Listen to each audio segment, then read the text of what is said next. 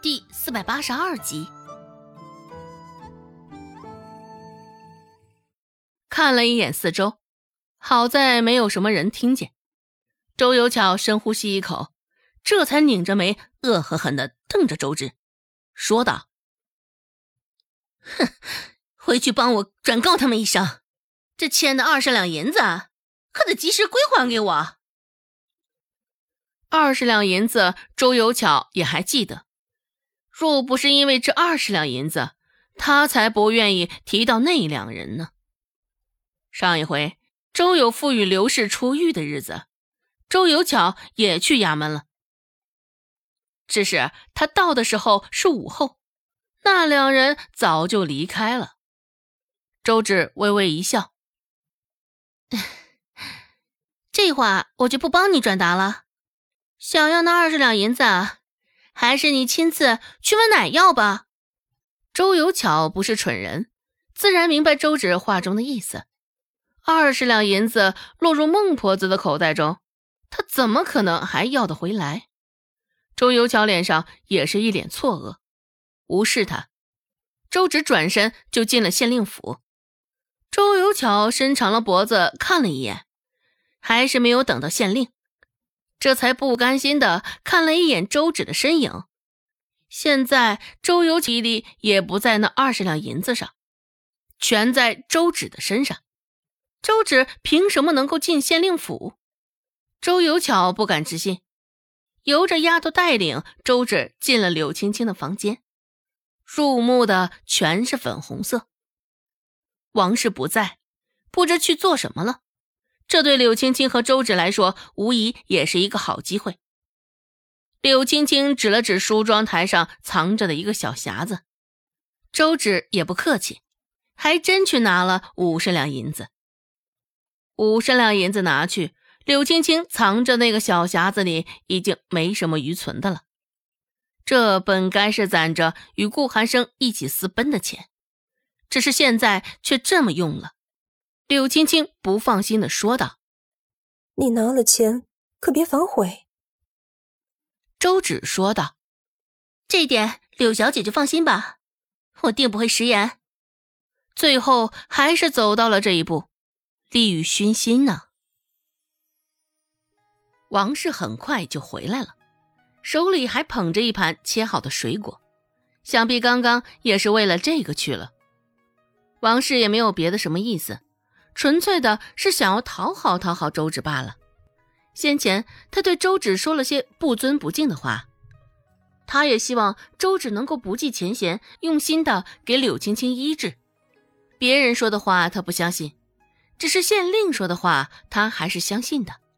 前后的态度变化不仅仅是大，而是天壤之别。周大夫，你吃，你吃，别客气。看着周芷面上的神色，王氏小心翼翼的说道，心里觉得有几分的好笑。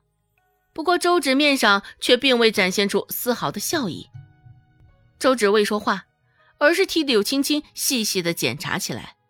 这么快就直接进入状态，这也正合王氏的心。青青刚刚说她里头也疼，你替她掀开衣裳也瞧瞧吧，可得仔细检查清楚了。王氏在一旁提醒道：“回来的一路上，看到柳青青因为身上的伤痛的呲牙咧嘴的模样，王氏心里也是复杂极了，又是心疼她的伤，又是恨铁不成钢她的执拗。不过归根结底，还是心疼更多些。柳青青还有些扭捏，虽说刚刚那般提议的人是他，不过也是为了拖延在阳都镇的时间。”用的托词罢了，周芷也没有给他什么拒绝的机会，一脸冷漠的抬手掀起他的衣摆。柳青青身上也是一块青一块紫的，不过好在只是皮外伤。周芷伸手轻捏了一下，皮下并无什么淤青，没什么大碍。柳青青也算是运气好的，见周芷收回手。王氏忙不迭地凑上前，替柳青青整理好了衣裳，而后又急不可待地问道：“怎么样？我家青青伤的严不严重？问话间，柳青青也正一脸紧张的看着周芷，生怕他食言，拿了钱不办事儿。讲真的，柳青青现在有些后悔，那五十两银子不应该这么快就交到周芷的手上。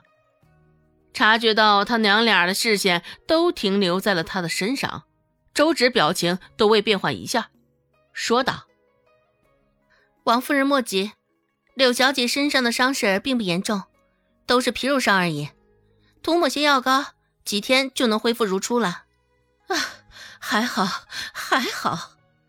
王氏拍着胸脯，一脸庆幸的说道：“原本绷着的一张脸，现在已经浮现出几丝的笑意。”而柳青青听了，现在的小脸上却是惨白惨白的，心里琢磨着：他这回是着了周芷的道，赔了夫人又折兵，亏大发了。黑黢黢的双眸狠狠地瞪着周芷，似是在指责他的不守信。不过柳小姐腿上的伤，确实有几分的严重。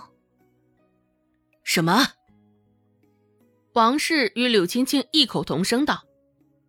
都没有想到周芷还会有后话，两个人的情绪俨然是截然不同的。原本都已经放松的王氏，现在被周芷这一句话说的，一颗心又狠狠的提到了嗓子眼儿。而柳青青原本还觉得无望极了，现在一听，知道他是误会周芷了。这一出也不过是吊人胃口的小伎俩罢了。周芷继续说道。柳小姐的腿现在有轻微的骨折，恐怕这段日子都难以外出活动了。按照原先的计划，周芷如是说道。柳青青也不疑有他，听周芷这么说，心里还高兴极了。什么？伤到骨头了？这么严重啊？王氏一脸不安的抓着周芷的胳膊，继续说道。那那周大夫，你快想想办法，帮我们家青青医治好腿啊！可千万不能落下什么病根儿啊！若是成了瘸子，传出去多难听。不说他在柳家的地位岌岌可危，就是柳青青，恐怕也难以找到一个称心如意的好夫家了。一时之间，王氏心里想了不少。本集播讲完毕。感谢您的收听，感兴趣别忘了加个关注，我在下集等你哦。